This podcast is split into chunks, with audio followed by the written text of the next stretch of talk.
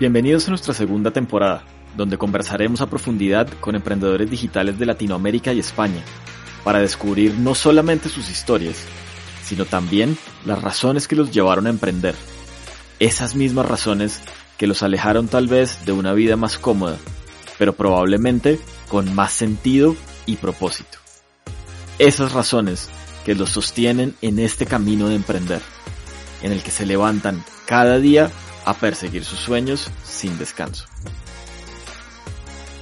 Antes de seguir, no olviden que pueden escuchar todos los episodios en nuestro sitio web www.extrategia.co y además conectar con nosotros en nuestras redes sociales. Estamos en Instagram, donde nos encuentran como Estrategia Podcast y nos ayudarían un montón compartiendo los contenidos que publicamos semanalmente en ella. O también pueden suscribirse a nuestro newsletter semanal ingresando al link que les dejamos justo en las notas de cada episodio. Hola a todos, bienvenidos nuevamente a este episodio de Estrategia, el podcast del emprendimiento digital.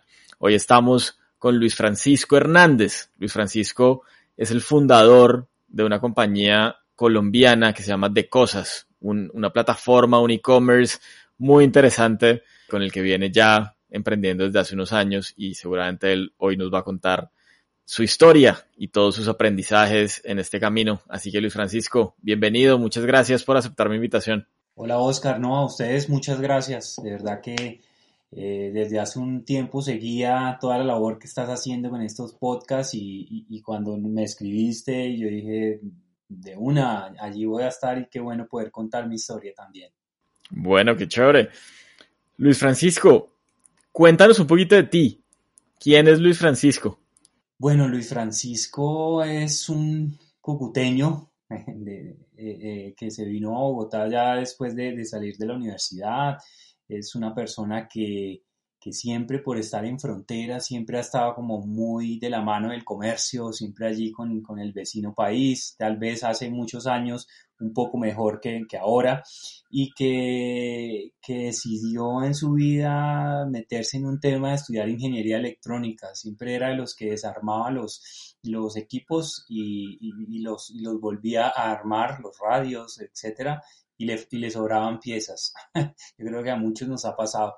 Y decidí estudiar ingeniería electrónica eh, como profesión y mi, mi proyección era pues tener un excelente cargo directivo, trabajar en una multinacional, dedicarme a su carrera, etcétera. Y eso un poco como, como introduciendo el tema de que no soy de familia emprendedora, ni que muchas historias muchas veces dicen, no, desde pequeño yo tenía esa vena, etcétera. No, lo mío, lo mío era poder trabajar y, escalar en una gran compañía.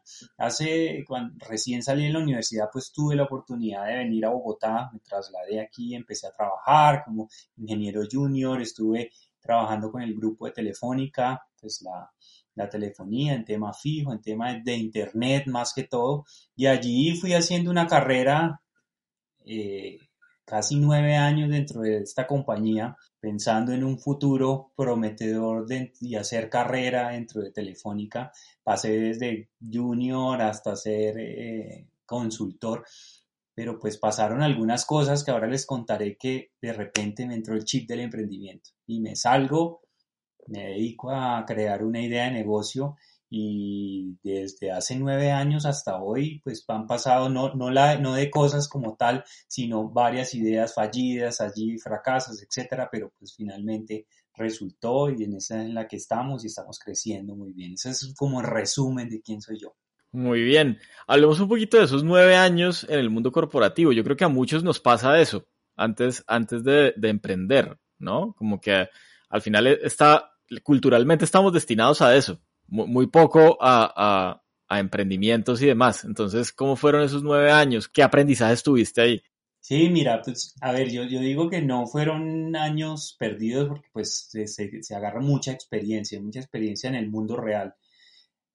E, esta, esta pregunta me la han hecho muchas veces que si lo mejor es terminar de estudiar y empezar a emprender o tener experiencia y para luego emprender, etcétera, pues yo me voy con este segundo punto porque es que pues no es tan fácil pasar de la teoría a la práctica y lograr ser exitoso o, no cometer errores, pero el haber trabajado en el mundo corporativo, pues te va llenando de experiencia, te va llenando de, de, de verdad de ver clientes, de verdad de ver ingresos, de que alguien te pague por algún servicio, etcétera, etcétera, y, el relacionamiento y todo lo que tú puedes agarrar, esas habilidades que de pronto no, no obtienes en una universidad, pues yo creo que en el, en el mundo corporativo, en el mundo real, las vas obteniendo. Eh, digamos que la, yo, yo, yo, yo, estoy muy feliz con, lo, con la etapa que pasé allí. De hecho, fue la compañía que me hizo cambiar de chip en el sentido de cómo enfocar mi carrera profesional. Como les dije, soy ingeniero electrónico y lo único que yo pensaba era en el bit, el byte, el circuito, el internet, la red, etc. Y llegó un momento al, año de haber empezado a estudiar y, dije, bueno, ¿qué, quiero ser? ¿El mejor técnico, el más especializado o quiero más bien como enfocar mi, mi perfil a algo más profesional, algo más gerencial, etcétera? Y me decidí por esta segunda y allí empecé a estudiar, me metí a estudiar una, una especialización en gerencia de empresas, de telecomunicaciones, ya que estaba yo metido en ese mundo. Y mira que, que, pasó algo y, y, qué bonita experiencia y es que dentro de Telefónica existe un programa o existía, no lo sé ahora, de becas para formar los futuros directivos de las compañías becas donde te llevaban a España a estudiar en una de las tres mejores universidades, hacer un MBA y tocaba regresar luego de, cursarlo a, trabajar dentro de la compañía y a seguir construyendo el futuro. Un programa espectacular, pero conmigo pasó algo, eh, yo diría, positivo para mí, no sé qué tanto para, para Telefónica, y es que cuando regreso de, España, eh, se me mete ese chip de emprendimiento y empiezo en mis noches, mis fines de semana a desarrollar una idea de negocio. Y apenas terminé los dos años que tenía que, pues, eh, el compromiso de, trabajar dentro de la compañía, renuncio y me dedico a emprender. Entonces, eh, yo sí muy agradecido toda la vida de esa oportunidad que esta empresa me brindó y, toda la experiencia que tuve. Entonces, digamos que para resumir, paso de entrar como un ingeniero junior a, terminar como consultor en dirección de proyectos y, nueve años allí de trayectoria. ¿Qué crees que fue lo que te hizo como conectarte con, con el mundo del emprendimiento? ¿Qué, te hizo cambiar un poco el chip? Mira, yo creo que fueron muchas cosas. Eh, Estoy hablando del 2008, 2009. España entraba en una crisis eh, en aquella época y desde la misma academia, desde la misma universidad, te decían, mire, hay otra opción, puedes generar empleo, puedes emprender, puedes hacer y, y, digamos allá pues te ponían casos de éxito. Era un, era un momento muy bonito en el que los smartphones empezaban a, sacar, eh, estaban en auge, a crecer, a, ser usados por todas las personas, las tablets, o sea, era un momento en el que el Internet venía en su pico más alto y tuve la oportunidad eh, de, hacer unas prácticas dentro de Telefónica Internacional. O sea, ya, ya como que el programa venía con las prácticas y caí casualmente en un área en donde planificaban todos los proyectos a futuro de la compañía. O sea, era el área que, tenía como esa bolita mágica y tenía esos futuristas que se imaginaban qué iba a pasar en los próximos 10 años para ellos empezar a, implementar o a desarrollar proyectos y caigo yo en esa área eh, desarrollando un proyecto de recuerdo de ebooks, de, de, ser como el, el Netflix, pero de libros en, asociación con editoriales españolas como Planeta, etcétera, y Telefónica era como el, hub allí donde uno eh, compra, alquilaba o pagaba una suscripción por libros, etcétera. Y yo dije, eh, yo, hago, yo desarrollo ese proyecto y lo apliqué a Colombia. Allí aprendí mucho, obviamente, de ver como una visión regional, etcétera. Pero pasó que cuando yo presenté el proyecto para ver si Telefónica lo financiaba y lo, y lo, y lo implementaba, me dicen, oiga, pero es que Colombia En Colombia no hay metro. En Colombia, por, lo menos en Bogotá, la gente no puede ir con una tablet leyendo como, como lo hacen en Europa eh, para que se descargue un libro, no puede andar con el Kindle, etc. Eh, es un proyecto que, está muy bien por hábitos de lectura, pero, pero de, forma real no es posible. A la gente le roban, le roban los, las tablets y las saca y va leyendo allí horas y horas en el transporte. Entonces, me lo echaron para atrás y terminaron implementándolo el piloto en Argentina. Ahí sí ya no tuve yo nada que ver, pero pues me quedó ese, ese como ese, ese tema de, venga, se puede hacer algo en, temas digitales y dentro de esas visiones futuristas estaba el, comercio electrónico. Estaba hablando hace 12 uh, años, entonces decían el comercio electrónico va a tener un boom y va a ser el futuro y no sé qué y tal, tal. Y, y, hablaban de fintech, en aquel momento ya hablaban de muchos términos que hoy en día son tan comunes o tan reales. A veces, a veces digo yo que, que, que en este momento poder estar ahí, que están pensando de qué va a pasar en los próximos 10 años, ¿no? Interesante. Pero eso, el tema de, la misma universidad que me dice, hay otra opción de crear empleo, de, de, no, simplemente pues eh, eh, eh, pues estudiar o, tener una vida como un profesional o un directivo de una compañía, sino pues también está esta opción de emprender. Y esos fueron los dos factores que me hicieron llegar a Colombia y empezar a, desarrollar algo allí mis fines de semana y, y noches. Súper. Entonces vuelves a Colombia. ¿Y cómo, cómo empieza esa vida emprendedora? ¿Cómo te empiezan a llegar ideas o cómo, cuáles han sido esos proyectos? Hablabas ahorita de que has fallado también en varios proyectos. Entonces, ¿cómo, cómo empezó ese mundo? Sí, mira, yo, yo allí fui a hacer un MBA. Entonces el MBA, eh, pues al final el proyecto de grado era pues todo un plan de negocios muy bien detallado, todo el plan financiero, etcétera. Pero eh, lo que teníamos pensado era una cadena de restaurantes digitales. Entonces, eh, digamos que por ahí no, no, era, no era lo que yo quería hacer, sino que me gustó ese tema de e-commerce y vuelvo a yo a mis, a mis raíces de que siempre a través de, de, en Cúcuta, la frontera, el comercio era el día a día, todos los días y de tradición familiar, mejor dicho, el comercio me gustaba mucho y, y ese tema del comercio electrónico pues aún más me gustó. Y eh, fui un poquito más allá y terminé empezando con una idea de un centro comercial virtual. Era algo, eh, me imaginé un centro comercial en 3D, eh, en donde uno hacía recorridos, podía pasear por el centro comercial, entrar a las tiendas, hacer recorridos dentro de las tiendas y, ver los productos para comprarlos. Entonces esa fue como mi, mi primera idea de negocio que se llamó Vive Virtual. Era como, es como lo que hoy estamos viendo en el metaverso, pero hace 11 años.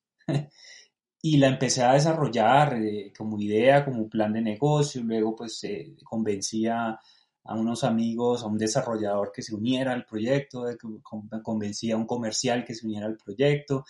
Y, allí empezamos, armé un equipo y empezamos a, a trabajar y empezamos sobre todo a unir marcas, contarle el cuento. Hace, y repito, es que insisto, hace 11 años, eh, echarle el cuento a Toto, por ejemplo, a la cadena y convencerlos de que venga, monte Toto aquí en nuestro centro comercial virtual y así convencimos a, uy, llegamos a tener 35 marcas reconocidas dentro del centro comercial. Kia, Avianca, eh, todo el grupo que, hoy se llama COAC de moda, pero pues antes se llamaba Army, pronto Be Cool y COAC, tenía cuatro marcas, eh, marcas como Nine West, Steve Madden, de las que recuerdo hasta plazoletas de comida, Diversity, que lo hicimos en 3D para comprar boletas, etcétera. Era un proyecto muy, muy chévere.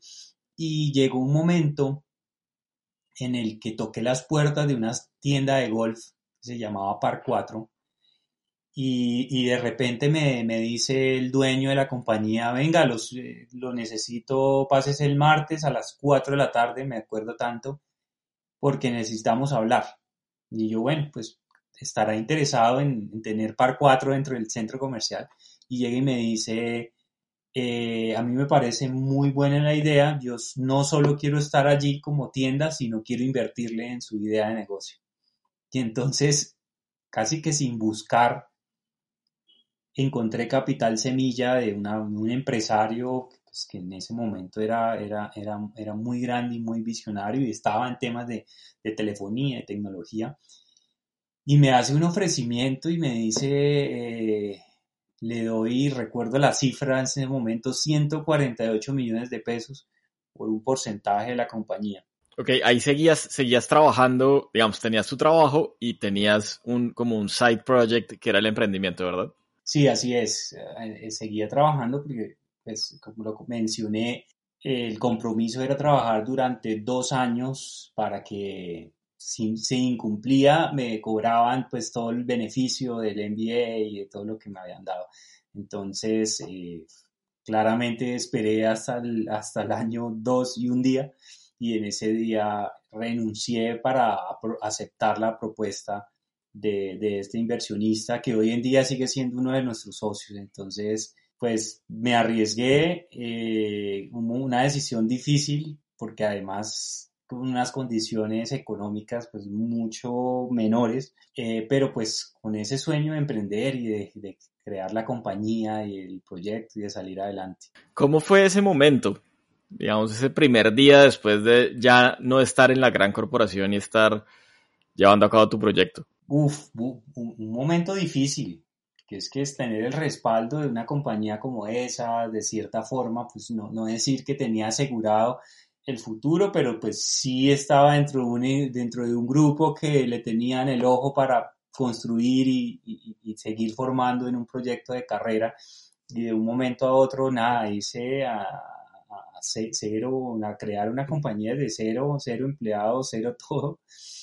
Y, y, sobre todo la incertidumbre que genera, o sea, es más, más, que, más que todo es eso, esa incertidumbre, ¿será que me va bien? ¿Será que no? Pues es, es normal dentro de cualquier proyecto cuando uno se lanza pues a ese, a ese tema. Difícil, pero pues así lo, lo decidí y hoy en día digo, fue, fue de las mejores cosas que pude hacer. Claro, y bueno, ¿y qué pasó con, con Vive Virtual? Listo, te cuento. Seguimos, contratamos equipo, eh, metimos tecnología. Recuerdo en aquel momento eh, eh, trabajamos HTML5, o sea, era como el boom. Y lanzamos el centro comercial virtual por todo lo alto. De hecho, salimos en RCN, salimos en, el periódico, salimos en muchos medios como el gran lanzamiento y tuvimos unas visitas espectaculares. Recibíamos por el, primer mes, yo creo que alcanzamos a recibir más de 400 mil visitas en el mes, obviamente impulsadas por, por, por el pago y por todas las actividades de marketing y vendimos 4 millones de pesos en ese, en ese mes. Realmente fue un fracaso. Eh, que vimos mucha gente con capacidad económica para comprar, querían los zapatos porque además estaban con mucho descuento, etcétera, no se podían mover en el centro comercial. no, no, la experiencia de usuario no, no era la mejor. Y otras personas, de pronto más adolescentes o algo que veían eso como un juego, pues simplemente no tenían o no querían comprar.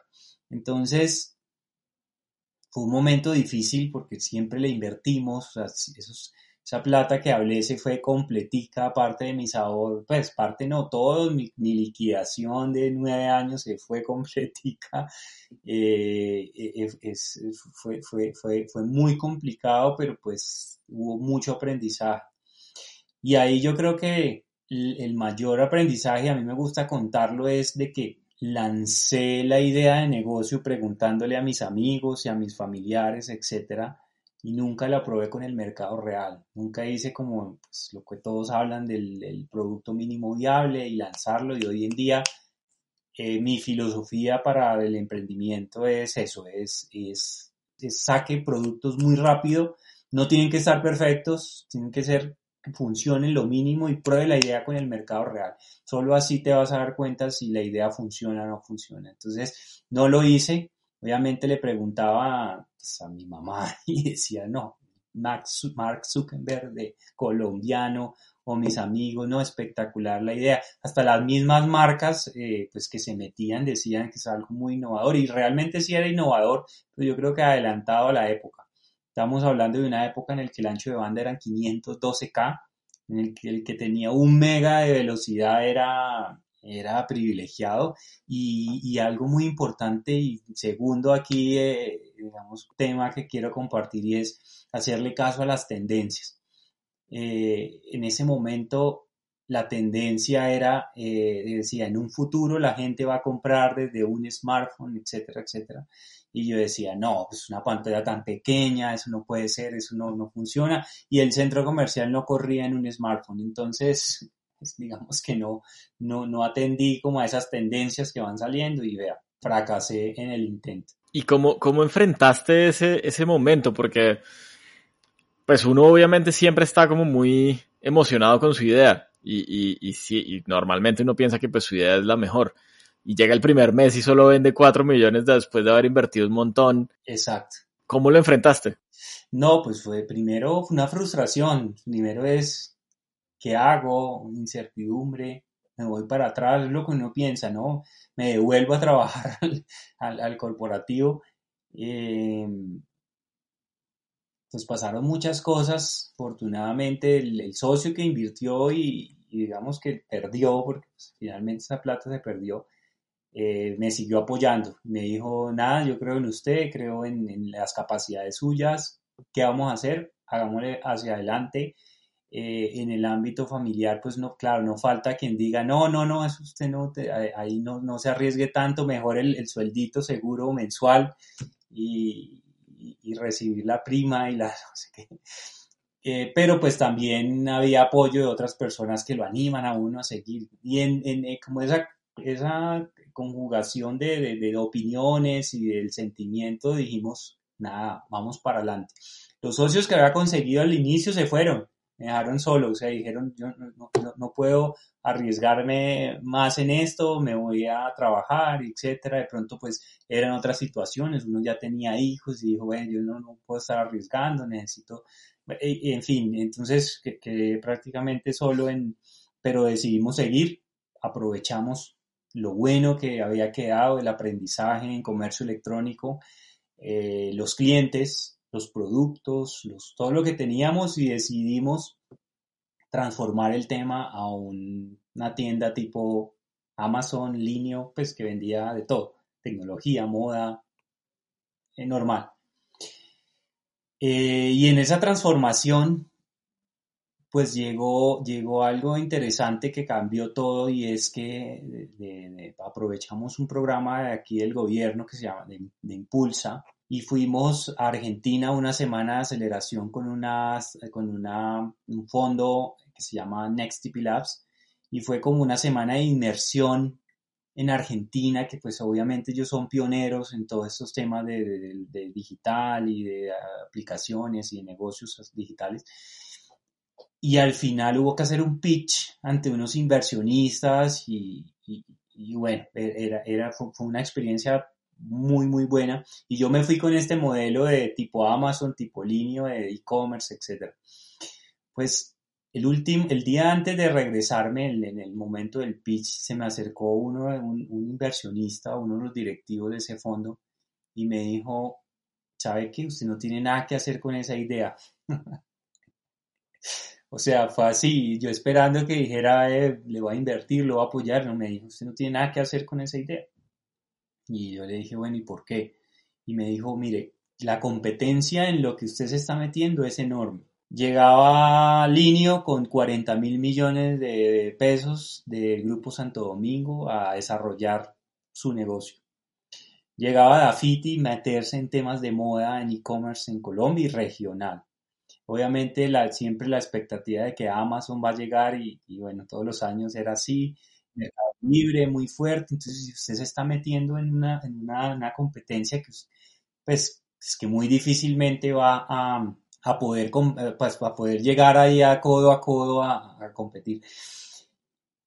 Y me dijo, eh, lo que usted tiene que hacer es encontrar un nicho de mercado que tenga, que sea tan grande como para volverse un jugador grande y tener unas proyecciones grandes, pero que no sea tan, tan competido y que usted pueda ser el líder de esa categoría.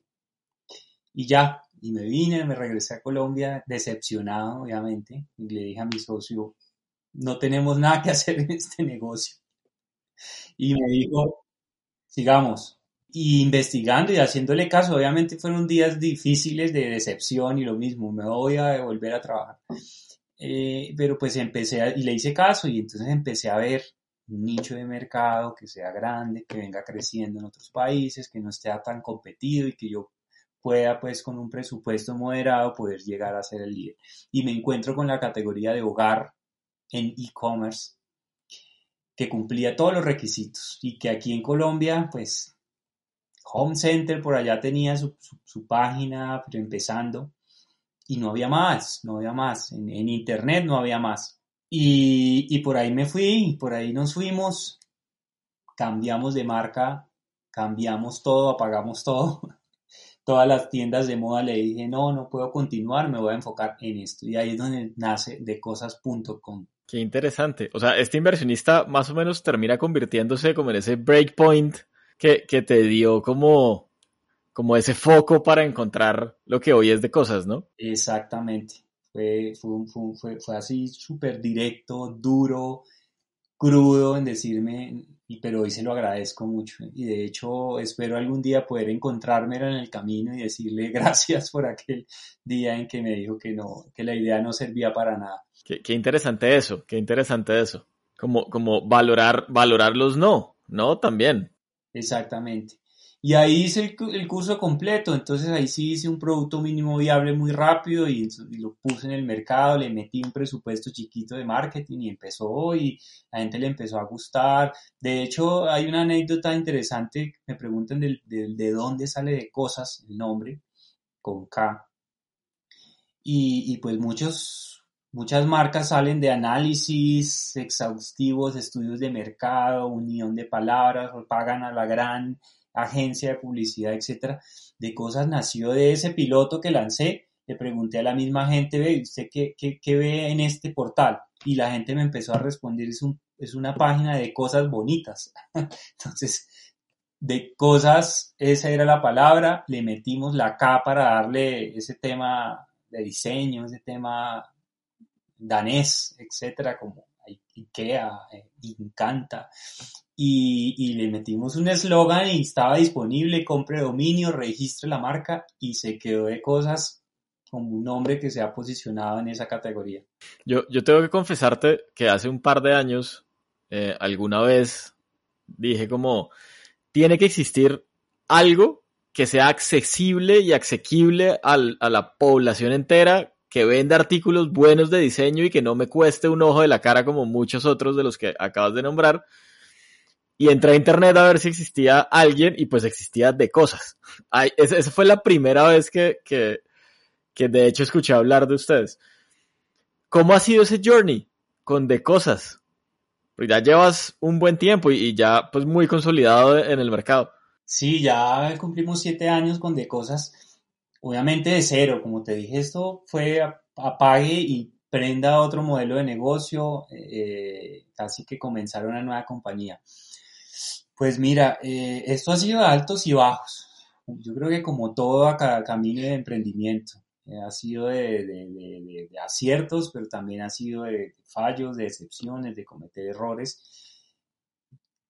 Digamos que, que cosas o sea, no, no, no entró a competir directamente con, con estos grandes retail de hogar, de vender de todo para todos, sino dio una oportunidad de mercado en tener lo que tú acabas de decir, productos de diseño, que en ese momento lo que existía era solo a estratos altos, y me decía, venga, yo quiero democratizar eh, y, que, la parte media de la población también pueda tener cosas muy bonitas de cierta calidad y, que lo pueda comprar a precio asequible. Y ahí, y ahí es, encontramos ese hueco que no existía y ahí fue donde nos metimos.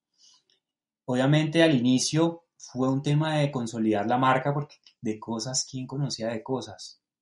de conocer los clientes, ese, ese público, eh, esos productos o, eso, o esa oferta de valor a quién correspondía. Y allí poco a poco fuimos encontrando y fuimos encaminando eh, por dónde iba el concepto, eh, la tecnología que también empezó a, evolucionar y el modelo, al principio era una tienda en línea normal con una, una, pequeña bodeguita y después se convirtió en un marketplace y hoy en día pues más de 18 mil referencias, eh, más de 160 sellers allí vendiendo y, y bueno, un camino de aprendizaje, eh, mercadeo, costos de adquisiciones de clientes altos y ver cómo han venido bajando, ver cómo ha venido subiendo el ticket promedio de compra, que, que, este, que en particular esta categoría es buena por eso, porque tiene un ticket alto, eh, pero tiene una recurrencia baja, no, no, no, es como comprar comida o comprar ropa, que cada tres meses, o que comida es cada, cada un mes, se le apunta o menos, aquí me hacen una compra al año,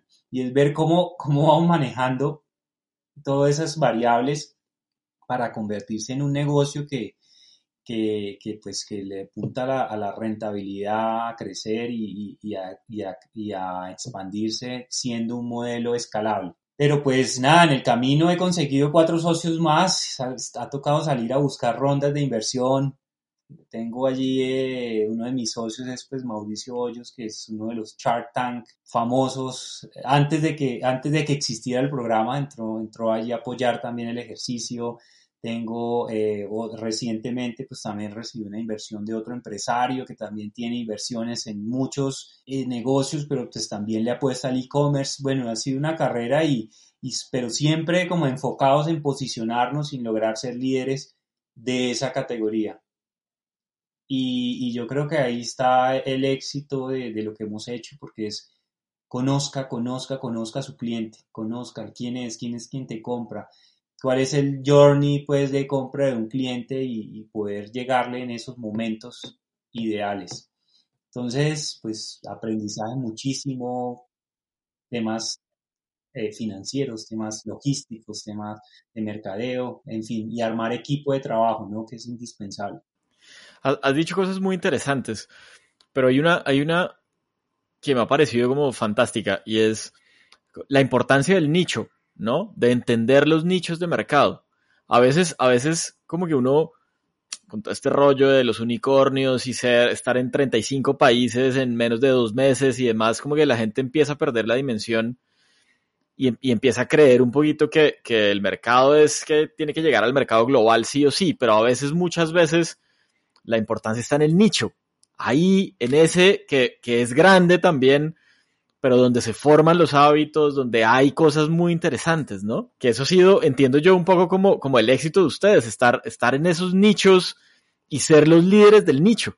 Exactamente. Eh, son dos juegos diferentes, son dos estrategias y, yo, y siempre me preguntan cuál es la mejor y yo digo las dos son súper válidas, depende de lo que tú quieras jugar muchos están en este tema de, de rondas, rondas, rondas, rondas, eh, apuntándole a una valoración, pero vaya y vea su, su EBITDA o su resultado, pues también van perdiendo muchísimo dinero y hay quienes juegan a eso, a retornos o monetizaciones más a largo plazo, o simplemente a, a, valorar tanto la compañía que alguien esté por encima dispuesto a dar más plata de lo que y ahí van y ahí van ganando. Eh, muy válido, pero pues es un juego que pues, o es una estrategia pues, que no es para todo el mundo. Y por otro lado está en construir un, un, modelo que obviamente no va a crecer a esos ratios, pero que sí le apunta a la rentabilidad. Y yo creo que lo que tú hablas es, es muy válido de, de esos nichos de poder llegar a ser el líder o consolidarse o estar metido en la cabeza de ese consumidor que cuando piense algo piense en tu marca o piense en comprar, piense. Y también, eh, muy importante, posicionamiento en los buscadores. Me llaman el SEO, de que te puedas posicionar en ciertas categorías en donde tú quieres ser el líder. Entonces, digamos, esa ha sido la apuesta y hasta el momento, pues creo que nos va funcionando y, y ya obviamente no, no, no decir, ah, es que piensa muy en pequeño, no, ya eh, la estrategia para el próximo año va a ser expandirse a dos países, solo que lo estamos haciendo siete años después y no siete meses de iniciar el, el, negocio.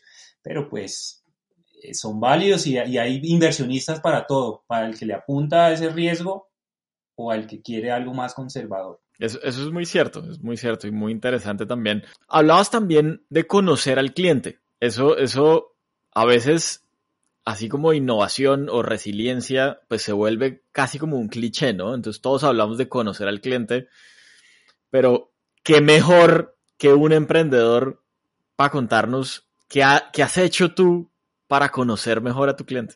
Hoy en día con lo digital es mucho más fácil. Eh, antes, antes hablaba uno de, de las encuestas o de los focus group o de reunirse en un sitio. Hoy en día digamos, o como yo lo he hecho y como me ha funcionado, es analizar los datos. Por mi formación de electrónico, de ingeniero electrónico, digamos, los datos han sido fundamental para toma de decisiones.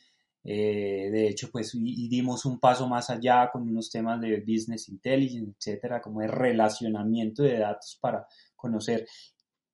Y allí, pues es donde uno se da cuenta, pues es tan fácil como agarrar tu grupo de compradores, analizarnos y las mismas herramientas te dicen cuál es el perfil de la gente que te compró. Entonces allí es donde nos hemos dado cuenta que nuestro nicho es 80% mujeres. Entonces, ¿para qué desperdicias mandando publicidad a hombres si, si tienes ese nicho? Y los hombres que nos compras, pues tienen ciertas profesiones como arquitectos o tienen ciertas profesiones muy, muy afines a la, a, estos temas del hogar y la decoración. Eh, pero pues ahí, primero un tema demográfico, mujeres, luego, ¿dónde, ¿dónde te compran? Un tema geográfico. Luego vas más allá y empiezas a saber intereses. Entonces, esas mujeres, ¿quiénes son? Entonces, descubrimos tres arquetipos de mujeres. Está una mujer que, que le llamamos empoderada, que tiene su, su buen cargo, gana muy bien, eh, pero pues que no tiene tiempo para andar de tienda en tienda viendo a ver si entonces ven en internet una opción fácil y rápida para comprar sus cosas y vive sola, etcétera. Pero también vimos eh, esa mujer que se acaba de, de, de, pasar a su apartamento, no necesariamente haberlo comprado, sino se pasó, pasó de vivir con los papás a salirse e independizarse. Una mujer que sale a comprar sus cosas para el hogar. Y vimos otra mujer que es la eh, cabeza de familia, que sí tiene su esposo y tiene hijos, etc. Entonces yo creo que el secreto está en identificar realmente quién es su cliente, qué momentos recorre tu cliente y cómo yo le llego en esos momentos adecuados. Y, y todo a partir de los datos. Ha sido, ha sido pues obviamente un proceso y, y, no, digamos que no, no, no fue como tan aparente desde el primer momento, pero pues, con la experiencia y enfocándose en ver quién es, quién es, quién es, quién es, pues todo mejora, empiezan los ratios a, darse mejor, las campañas de publicidad digital empiezan a funcionar mejor, el ROI, que es lo, digo, como lo más importante, empieza a funcionar. Entonces ahí está la clave. Bueno, pues muy bien. Luis Francisco, tú ya llevas buenos años emprendiendo, muchos aprendizajes, subidas, bajadas, como tú decías hace un rato. ¿Qué decirle a los emprendedores? ¿Qué decirle a la gente que tiene ideas, que a lo mejor está arrancando sus proyectos, o incluso a esa gente que también ha fracasado en sus proyectos? ¿Qué consejo les podrías dejar hoy? Bueno, eh, un consejo me pasó al inicio y lo conté aquí y, que lo sigo aplicando como filosofía de, emprendimiento es ese tema de, probar muy rápido, de hacer esos, esos pequeños lanzamientos y probarlos con el mercado. Yo creo que aplica para cualquier negocio que se, que, se vaya a desarrollar. Y, a ver, ¿qué es, lo, ¿qué es, lo, que yo he visto? Ya con la experiencia también me han buscado para mentorear, etcétera y lo que yo veo es que la gente o los emprendedores que sienten esa pasión quieren tener el producto perfecto para sacarlo. Entonces a veces se demoran, se demoran, se demoran y no, y no sacan nada y, que quieren que el producto esté perfecto y cuidan cada detalle. Yo, yo al revés, o sea, tanto en lo que hice y lo que aconsejo es que saquemos eh, betas lancémoslas muy rápido al mercado y empecemos a mirar qué funciona, modifiquemos, qué funciona, modifiquemos y así. Y así, y así he hecho yo dentro de la compañía, no, no, no obviamente desarrollando nuevos emprendimientos, pero sí las, las pruebas de nuevos, nuevos modelos dentro de cosas o nuevos aplicativos o lancemos esto. Entonces, cada idea que sale es hacerla muy rápido y lanzarla. Yo creo que, que ese sería el consejo que yo les puedo dar y, y bueno, y, no sobra decir que se arriesguen, ¿no? Es, es, yo, yo eh, cuando tomé la decisión, yo decía, ¿qué tal que después diga qué hubiera pasado si? Entonces, ya, ya, no, ya, no, ya no tengo para decir eso. Entonces, nada, láncense y que las oportunidades están dadas hay mercado y hoy más que nunca pues el emprendimiento está en furor y hay entidades que apoyan y hay, bueno, hay un movimiento muy chévere que hace 11 años no existía. Total, total, hoy el ecosistema es completamente diferente. Bueno, y, por último, recomiéndanos un libro. Bueno, hay un libro que, que, yo creo que me hizo dar un salto, de hecho lo tengo acá, lo, lo preparé para mostrárselos. Se llama Compradicción. No, no es un libro de emprendimiento, es un libro, dice, verdades y mentiras de por qué las personas compran. Y el libro te va enseñando como un, tema más de psicología, de, qué es, de, qué mueve a las personas a comprar. Y, créanme que no es necesariamente por necesidad que las personas compran. Y el libro te va llevando y te va mostrando eh, desde una perspectiva de comprador, como para blindarse de no caer en las, en las tácticas, pero pues yo lo tomé también al revés, como qué puedo yo hacer para, para, que, para que la gente me compre más. Entonces me parece muy, muy, muy bueno. Eh, pues es un, es un bestseller y, y bueno, súper recomendado, Compradicción. Súper, qué buena recomendación. Luis Francisco, muchas gracias por haber aceptado mi invitación nuevamente. Fue una gran conversación, creo que una muy buena historia con muchísimos aprendizajes y cosas muy interesantes. De verdad, muchas, muchas gracias. No, Oscar, a ti, a ti de verdad, generar estos espacios yo creo que hacen falta, son necesarios. Y, y si logro que alguien vea este video y le cambie su chip o diga, venga, me voy a, aplicar esto, pues yo creo que ya eso es, es ganador. Entonces, lo felicito por el espacio, por lo que están haciendo y que vengan muchos más. Sé que ya hay muchos capítulos, ya es como la segunda temporada y ojalá vengan muchas, muchas más. Seguro, seguro. Tú acabas de decir algo, algo que me dijo a mí alguien que invité en la primera temporada, que yo estaba un poco preocupado porque el podcast no estaba teniendo tanto alcance, era como el quinto, sexto, sexto episodio. Y me dijo, mire, si usted con estas historias le cambia la vida a uno solo, ya con eso usted Total pagó sus horas de edición y de grabación. Total. Eh, y hoy en día, pues ya segunda temporada y tenemos miles de escuchas por episodio, así que, así que toda la razón para eso. Qué bueno, no, de verdad que, muy bien por esa labor y, y, a la orden, a la orden de, de, para estar en la tercera temporada o contra esta historia. ¿Qué tal y, y, y estemos con otro emprendimiento diferente? Súper, claro que sí, claro que sí. Muchas gracias nuevamente Luis Francisco y muchas gracias a todos por haber estado hoy conectados con Estrategia. Nos vemos la siguiente semana y les recuerdo que nos pueden escuchar en cualquiera de las plataformas de podcast, la que a ustedes más les guste. Y en nuestro sitio web también encuentran toda la información de todos nuestros episodios, www.extrategia.com.